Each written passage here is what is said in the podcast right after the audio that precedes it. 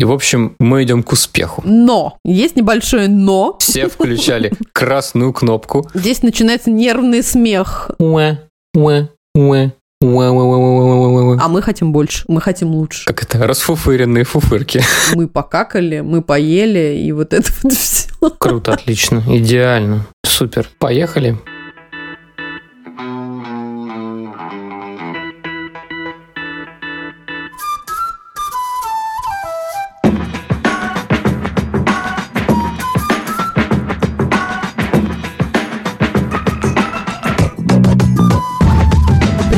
Друзья! Меня зовут Катя, и это подкаст «Вася in Space». Подкаст о родительстве в непростых условиях. Меня зовут Миша, мы родители троих детей, старшая дочь Женя, младшая Тоня и у нашего среднего сына Василия расстройство аутистического спектра. Где бы вы сейчас ни находились, на кухне или в машине, в холле коррекционного центра, школы или больничного отделения, а может быть вы пытаетесь прийти в себя после полного забот дня и очередной дозы новостей, добро пожаловать, устраивайтесь поудобнее. И не забудьте Забудьте наушники, не все темы, которые мы будем обсуждать, подходят для ушей ваших крошек. Вася из Space.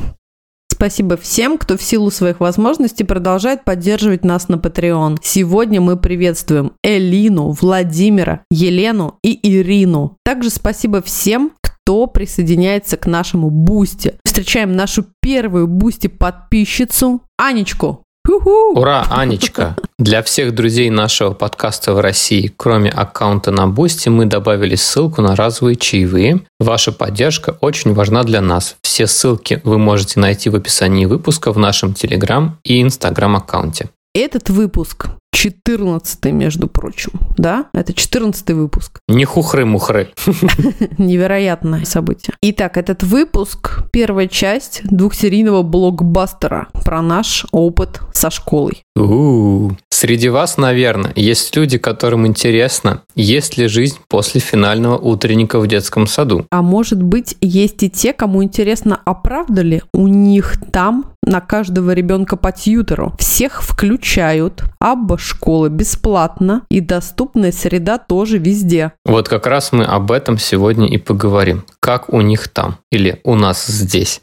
У нас здесь теперь. Да, а я еще подумал, что есть третья категория родителей, которые думают, о, ребят, вы только-только начинаете познавать всю глубину.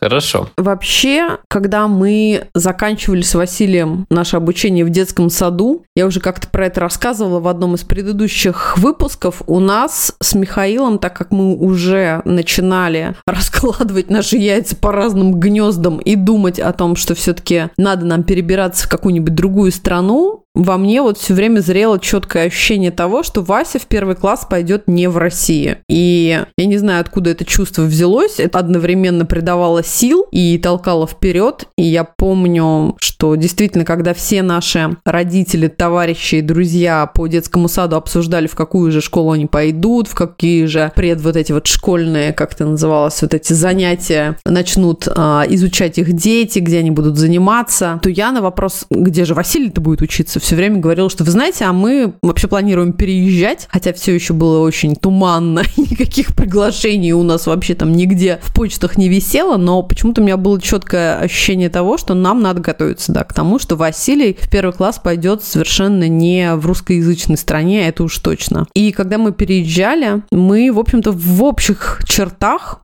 как-то понимали, что за школы нас ждут и куда пойдут наши дети. Женя пойдет в государственную школу Tilden Middle School, Василий в Гаррет Парк Elementary. И это тоже государственная, но начальная школа. И знали мы про это, потому что в США распределение в государственные школы идет по адресам, где проживают ученики, и примерный адрес нашего проживания мы знали. Да, и опять же мы знали про то, что мы сразу при поступлении в школу будем э, просить составить нам индивидуальную образовательную программу для Васи, потому что знали, что общеобразовательные школы берут ребят с двигательными и ментальными нарушениями и хотели сразу сотрудничать с командой, то есть не было идеи того, что мы хотим просто попробовать общеобразовательную программу, не информируя никого о его особенностях. И надо сказать, что поначалу, пока обучение было онлайн, в связи с тем, что ковид бушевал на планете, так прилетели мы в 2020 году, это как раз был самый вообще разгар. Эпидемиологическая обстановочка была не очень, поэтому все школьники были на домашнем обучении. И вполне все, в общем-то, неплохо как-то начиналось. Зум-уроки в сопровождении родителей были вполне себе ничего. И даже с Васей шли они, в общем-то, нормально, классно, иногда даже отлично. Если, конечно, не считать чрезвычайно сложные все-таки программы для такого первоклассника, как Вася. Ну и плюс, честно говоря, моя утомляемость и уровень стресса иногда тоже, в общем-то, зашкаливал. Но я думаю, это было связано, конечно, и с самим переездом, и вообще с новой обстановкой, и с волнением из-за ковида и просто сидением с тремя детьми дома 24-7. В общем-то, это было непросто. Женя при переходе из седьмого класса российской школы поступала в седьмой класс в американской школе потому что первый класс в Америке начинается в 6 лет, а не в 7, как у нас. И проблемы начались уже, когда Вася стал посещать очно. Нет, не так. Надо сказать, что наша классная руководительница мисс Суицер была сразу несколько скептически настроена по поводу того, как Вася будет ходить в общий класс. То есть общий класс это 30 человек, а она явно видела через Zoom, что он нуждается, конечно, в подсказке рука в руке, что взрослый часто должен быть с ним, что он нуждается в присутствии взрослого. И школа действительно предоставила Василию Тьютера, прекрасную мисс Алену, Алону, как называли ее местные учителя, действительно классную женщину, которая очень-очень нам помогала, потому что она знала русский язык, хотя была украинка. Но мисс Алена, конечно, была не какой-то специальный педагог, а скорее просто помощник, которая могла хоть как-то помогать Василию ориентироваться с английским языком в школе, но отвечать за его активное поведение или какое-то чрезмерное шеложопство на уроке она не очень могла и не очень справлялась справлялась. А психолог был рассчитан на школу, ну, для решения таких очень лайтовых проблем, но не занятием бесконечно активным особым ребенком. Так вот, Женя ходит в свою школу, заводит новых друзей, кайфует и радуется. А из Васиной школы начинают поступать тревожные звоночки в режиме «Уважаемая, дорогая, прекрасная Екатерина, как у вас дела? Да-да-да, все хорошо, прекрасно, не волнуйтесь, все отлично. Но вы знаете, вот это вам звонит миссис Пеккредж, помощница директора, и хотел бы вам просто сказать, что сегодня на прогулке Василий кидался камнями, землей, и не то чтобы как-то кого-то он поранил или хотел обидеть, просто, ну, вот воздух подкидывал. Но это противоречит своду школьных правил для учеников ПОУС, и мы поэтому хотели бы вас попросить обсудить с ним правила дома. Да, это, конечно, было особенно смешно. Здесь начинается нервный смех. Да, да, да, да, потому что как только, да, поступала какая-то история из серии «Высыпал карандаши из окна», мы ему сказали, что это опасное поведение, поговорите, пожалуйста, с ним. Мы, конечно, сказали, конечно, мы с ним поговорим. Но только... Вопрос, услышит ли он нас, а потом еще вас на английском языке? Да, следующая фраза должна была быть «я с ним поговорю, но поймет ли он?». Поэтому, да, были вот такие сообщения. А у нас еще такая вещь, мы, мы привыкли к тому, что нам все очень прямо говорят. То есть, если было плохо, нам скажут «было плохо». Или если было хорошо, нам скажут, было просто замечательно. Но когда мисс Беккеридж тебе звонит, она все время начинает свои фразы с э, «все прекрасно», «великолепно». Прекрасно, великолепно. Да, просто волшебно. Но! Но! Есть небольшое «но». Да-да-да. Например, да, летающие карандаши и камни. И было, в общем, не очень понятно, насколько все плохо. Это вот как раз разница культур. Мне кажется, здесь мы, особенно первый год, были немножко, мягко говоря, в шоковом состоянии, когда мы, мы действительно не понимали, насколько серьезна ситуация вообще, что происходит. Это уже полный трэш или это вещь, над которой можно посмеяться и забыть. А, то есть нам, русским людям, было очень тяжело понять вот эту вот невероятную нежность и какое-то бесконечное заигрывание американцев, которые тебя, да, все время сначала хвалят и заваливают комплиментами, а, ну, а потом как-то так вот намекают на то, что, ну, вы знаете, что-то мальчик вот не очень хорошо себя ведет, и ты не понимал уровень вот этой опасности. Мальчик действительно себя нехорошо ведет или что? Вообще. Да. Потом школа в таком же нежном формате а, стала делать всякие ходы, чтобы сократить время пребывания Васи в школе. Сначала это было а, забирать пораньше несколько раз они звонили, потом они попросили нас позже приходить, потому что Почему это было? Потому что... Ну, вообще это все было от э, мысли о том, что Василию действительно тяжело, ему, да, он переутомляется, он не успевает там как-то влиться во всю эту деятельность. То да. есть нам это преподносилось в любом случае с точки зрения заботы о нем, это раз. Но нас с тобой напрягало то, что это очень странный режим, что они совершенно в обратном направлении стали, да, свои действия предпринимать. Сначала очень много нагрузки на него навалили, а потом стали как бы бы под его вот этим вот негативным поведением, под него прогибаться и ему уступать, звонить маме. Если Вася себя плохо вел, приходит мама. Если он что-то не хотел делать, забирает его из школы мама. Вот это нам очень не нравилось с тобой. Да, в общем, да. Основная наша была претензия в том, что в ответ на нежелательное поведение школа уменьшает нагрузку, а не наоборот. Сначала делает ее маленькой, а потом постепенно увеличивает, пока нет поведения. Хорошо. И тут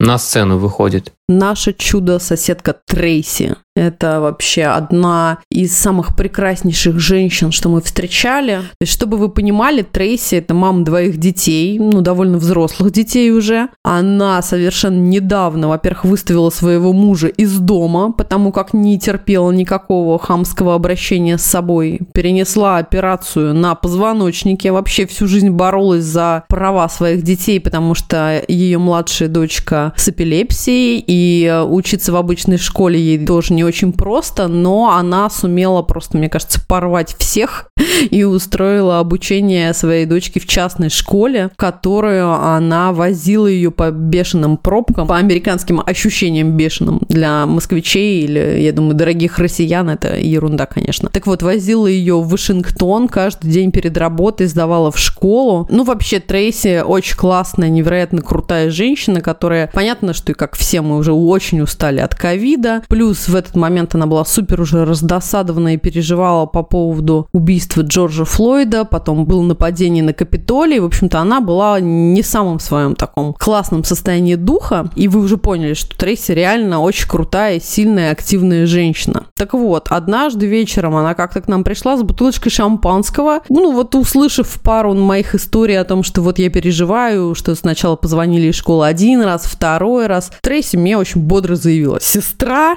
тебе просто нужен образовательный адвокат. Миша, на встрече по образовательному маршруту без адвоката не ходи. Да, э, сказано, сделано. И в нашей жизни появляется адвокат Диана. Образовательный адвокат с ценником 430 долларов в час. Точку зрения Трейси при этом подпирает моя начальница Кендра. У нее взрослый сын с аутизмом. И, в общем, мы идем к успеху. Сейчас будет небольшой экскурс в...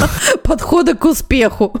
Краткий экскурс в образовательные стандарты США. В США есть такой большой национальный закон, который называется Individuals with Disabilities Education Act или IDEA. Это акт о специальном образовании. Такой большой документ, который регламентирует все специальное образование. Если кратко, то в соответствии с этим документом родитель имеет право на бесплатное обследование любых специальных особенностей своего ребенка, образовательных.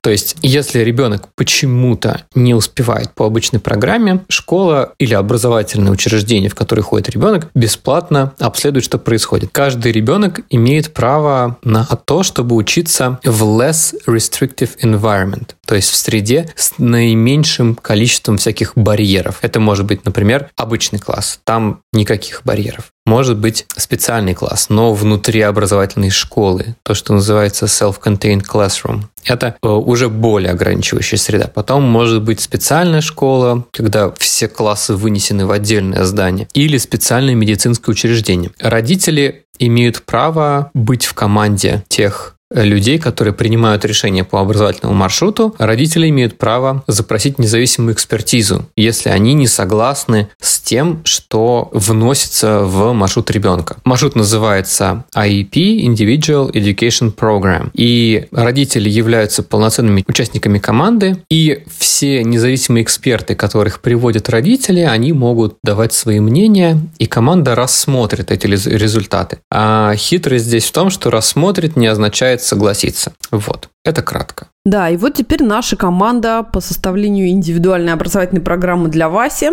стала выступать за то, чтобы перевести его в другую школу. Но при этом решения по школам, которые нам предлагали, были как будто, в общем-то, заранее определенными, а в некоторых случаях, наоборот, казались какими-то рандомными. И сам образовательный маршрут был очень общим. Там были прописаны какие-то жетоны, не очень ясные рекомендации про его проблемное поведение. Плюс нас волновали супер заоблачные высоты по его речевому развитию, например. Да, и все это нас тревожило, и на это накладывается то, что мы совершенно не были знакомы с тем, на что мы имеем право, на что мы не имеем права, поэтому сумму ценника Дианы мы не обсуждали. И в итоге наша адвокатка озвучила следующую мысль что, ребята, школа в первую очередь будет защищать себя. Они в первую очередь будут смотреть, как справиться со своим классом, и только во вторую очередь на то, как дать вашему ребенку то, что ему нужно. То есть всегда на первом месте будет стоять функционирование класса и организации в целом, а только потом во вторую очередь будет обсуждаться дело вашего собственного ребенка. Ваш маршрут, вот этот IEP, Individual Education Program действительно очень общий и на самом деле является копипастом. То есть это очень такой усредненный тип маршрутов, которые используются, наверное, в этом округе, и вот вы такой получаете. Правда жизни в том, что ваш ребенок, если бы он был тихим и послушным, он бы проваливался в школе в течение нескольких лет. Так стабильно, уныло, медленно. Он бы просто там отсиживал, но те образовательные задачи, которые у него были, они просто перекочевывали из одного документа в другой, в общем-то,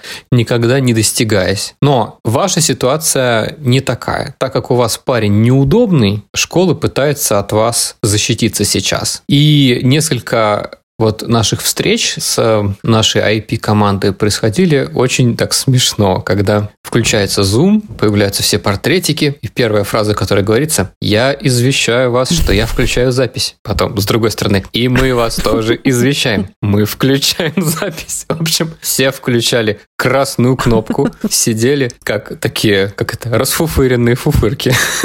В общем. И это было, конечно, комично. В общем, да, если кратко, ну, мы поняли, что действительно Васе эта школа не подходит. И из положительного что? Мы смогли зато выбить э, себе, вернее, ему психолого-педагогическое и логопедическое и occupational therapy обследование Михаил, говоришь сейчас крепко. Occupational therapy – это специальные э, физкультурные восстанавливающие занятия, которые ориентированы на в основном трудности с функционированием тела. Mm-hmm. То есть правильно ли ребенок сидит, может ли он заходить в здание, нужна ли ему помощь при захвате, нужна ли ему какая-то специальная поддержка при удержании позы за столом. Вот это вот все. Да. А что еще важно? Мы получили новые IP с задачами, прописанными действительно под Василия, и по результатам а, этого обследования мы перешли в коррекционную школу Карл Санберг Educational Center. Я все время говорю «мы», как мы покакали, мы поели, и вот это вот все. От Василия очень сложно, видишь, от, отделиться. Мы перешли. Василий перешел. Я думаю, все наши слушатели уже поняли, что мы... Что мы не совсем нормальные вместе с нашим сыном. Да, ну, в общем, какие-то вещи не лечатся. И здесь хочется ответить на несколько популярных вопросов, ответы на которые на самом деле не знают родители-иммигранты, но на эти же вопросы не знают ответы местные родители и даже местные специалисты, потому что вот часть этих вопросов – это то, чему меня обучают на работе, как человека, который может участвовать в чужих встречах по образовательным маршрутам, что весьма интересно. То есть, да, вот эта вот идея про то, что ничего не подписывай без адвоката. Это идея, которую в первую очередь пропагандируют местные. Удивительно. В общем, можно ли бесплатно получить ABA-школу? Да, но очень сложно. То есть нет. ABA встречается в частных школах, но чтобы заставить штат оплатить частную школу, семья и адвокат должны доказать, что все ранее предложенные варианты, которые вот штат предлагал, не сработали и не являются оптимальными для ребенка. То есть для того, чтобы получить EBA-школу бесплатно, важно побороться некоторое время, иметь записи этой неудачной борьбы и в процессе вот этих юридических тяж доказать, что тебе нужны другие условия. Следующий вопрос тоже частый и вопрос, который задают в том числе и родители в центре, где я работаю. Можно ли получить тьютера, но в обычную школу? Да, но очень сложно, то есть нет. Важно, семья должна взять на себя расходы по доказательству того, что именно эта комбинация тьютер плюс обычный класс является наилучшим вариантом. При этом тьютер э, это, скорее всего, будет человек не какой-то специально обученный. То есть это не будет обученный тьютер, это будет пара professional, то есть э, человек без специального образования, работающий в образовательной среде. Следующий вопрос. Есть ли бесплатные EBA-услуги? Да, есть как медицинская услуга вне школы. Страховая компания оплачивает ABA. Это правда. Как устроено сотрудничество ABA специалистов и школ? Не очень устроено. Вот. На самом деле школы очень ограничены финансированием, и часто на мечты EBA специалиста просто нет ресурса. Даже если есть профессионал, который готов коммуницировать со школой, школа, скорее всего, не может выполнять те шаги, те режимы подкрепления, использовать те подкрепители. То есть вот все это, скорее всего, будет очень сложно устроено, если это не частная школа. Да, давайте уже вернемся к тому хорошему, что все-таки есть. Ну, во-первых, самое крутое, конечно, это безбарьерная среда, которая есть везде. IDEA, закон о специальном образовании, предполагает, что школа должна обеспечить доступ в школу ребенку вне зависимости от его ограничений. Команда IEP уже решит, будут ли они что-то делать с переводом новой программой или формой обучения, но то, что ребенок сможет войти, вбежать, влететь или въехать в школу, это точно. Отдельно хочется сказать, конечно, что та школа, в которую Вася ходит сейчас, она, ну, действительно очень крутая. И там очень много классных и супер отзывчивых учителей и соцпедагог рыдала совсем недавно со мной тут в трубку, когда мы с ней обсуждали все невероятные злодейства на Украине. Вася периодически приносит нам супер милые записочки от учителей, когда они рассказывают, как он, например, радовался, что на музыке они слушали композицию Петя и Фолк в исполнении Сезам Стрит. И Василий бурно супер классно реагировал, подыгрывал им на треугольничке, еще на каких-то музыкальных инструментах. Учительница по арту всегда обязательно высылает нам новые работы. И вот, например, в следующий четверг мы надеемся побывать на первой выставке, в которой будет организована в местном кафетерии, и куда прям вот всячески заманивают действительно прийти всю семью, чтобы посмотреть и на школу, и познакомиться поближе с педагогами, вообще с участниками в классе. Класс маленький, теперь у нас не 30 человек, а всего 7 человек, что тоже, конечно, супер классно. В итоге, пообщавшись еще раз со своей начальницей, я выяснил, что ее долговременные тяжбы со школой и вот с образовательной системой, они закончились тем, что она выбила тьютера в коррекционную школу, в которой ходил ее ребенок. Но в итоге, сейчас, когда она говорит про то, что если вот оглядываясь назад и смотря, какое количество ресурсов было положено на то, чтобы это сделать, и тот результат, который я получила, это не соответствует тому, что я хотела. То есть все равно то качество сопровождения, то качество индивидуальных занятий или та роль, которая возлагалась на тьютера, все равно ну, не соответствовала количеству усилий. То есть цена-качество никак не балансировали здесь. Поэтому пока что вот единственным большим таким победителем из всех этих битв, из тех, кого мы знаем, э, пока что это Трейси. Мы не знаем, честно говоря, какой она ценой смогла сделать то, что она сделала, но, возможно, это будет, кстати, материал для одной из наших следующих серий.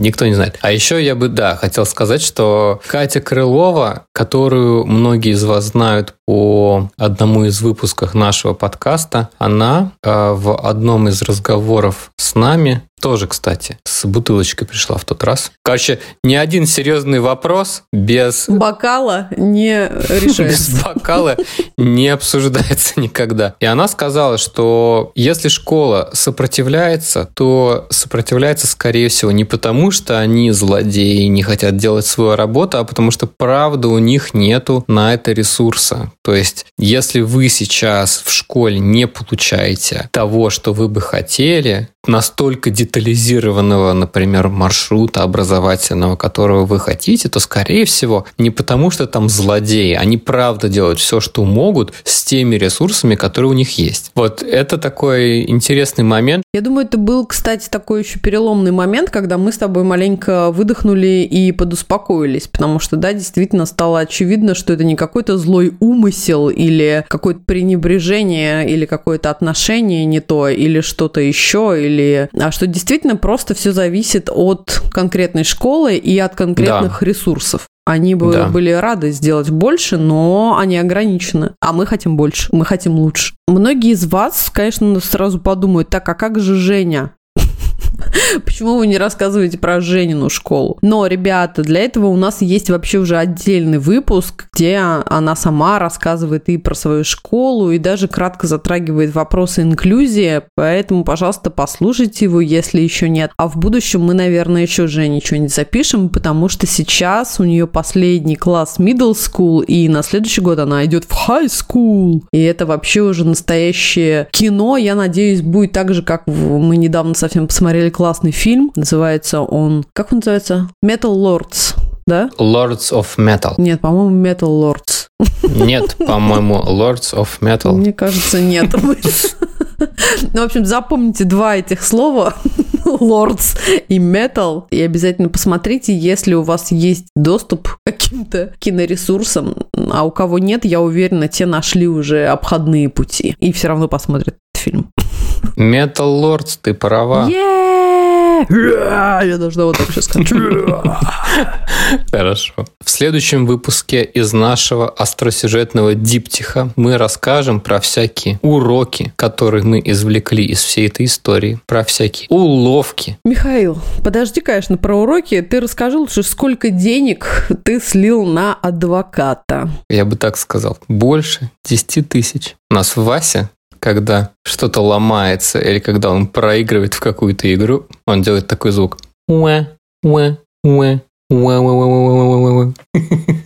Я обычно называю это грустный смайлик, друзья. Вот когда мы осознали эту чудесную сумму в 10 тысяч долларов, Михаил, не рублей. Не рубля. Не рубля. То, конечно, вот этот вот грустный смайлик, мне кажется, пару месяцев висел на моем лице с ощущением но нет, конечно, все не зря. Конечно, мы сейчас супер довольны и рады. Вопрос в том, что могли мы достичь этого, сэкономив денег. Или это наш отрицательный опыт, который тоже опыт. И мы просто должны принять его. Фу. Ужас, прослезились. Окей, друзья, на этой душераздирающей ноте хочу сказать вам спасибо за то, что вы были с нами. Не забудьте, пожалуйста, подписаться на наш подкаст, поставить звездочку, оставить комментарий на вашей подкаст-платформе. Это правда, правда очень важно и помогает нашему проекту расти. Мы будем выходить раз в две недели. Спасибо всем, кто продолжает поддерживать нас на Patreon. Теперь вы знаете, почему это важно. Ужас. По рекомендациям друзей нашего подкаста в России мы оформили аккаунт на Boosty и добавили ссылку на чаевые. Ваша поддержка очень важна для нас. И все ссылки, как обычно, вы найдете в описании выпуска в нашем Телеграм и в нашем Инстаграм-аккаунте. Пока, друзья. Пока. Your eat space? Ничего, что мы так... Ребят, кстати, скиньте с деньгами. Вы видите, какая ситуация, какая произошла шляпа. Ты там дальше говори. Не плачь. Кошечка. У нас какие-то коты-детективы, блин. Коты ворвались в запись, в прямой эфир. Какой-то Пуаро и друг его Тинтин.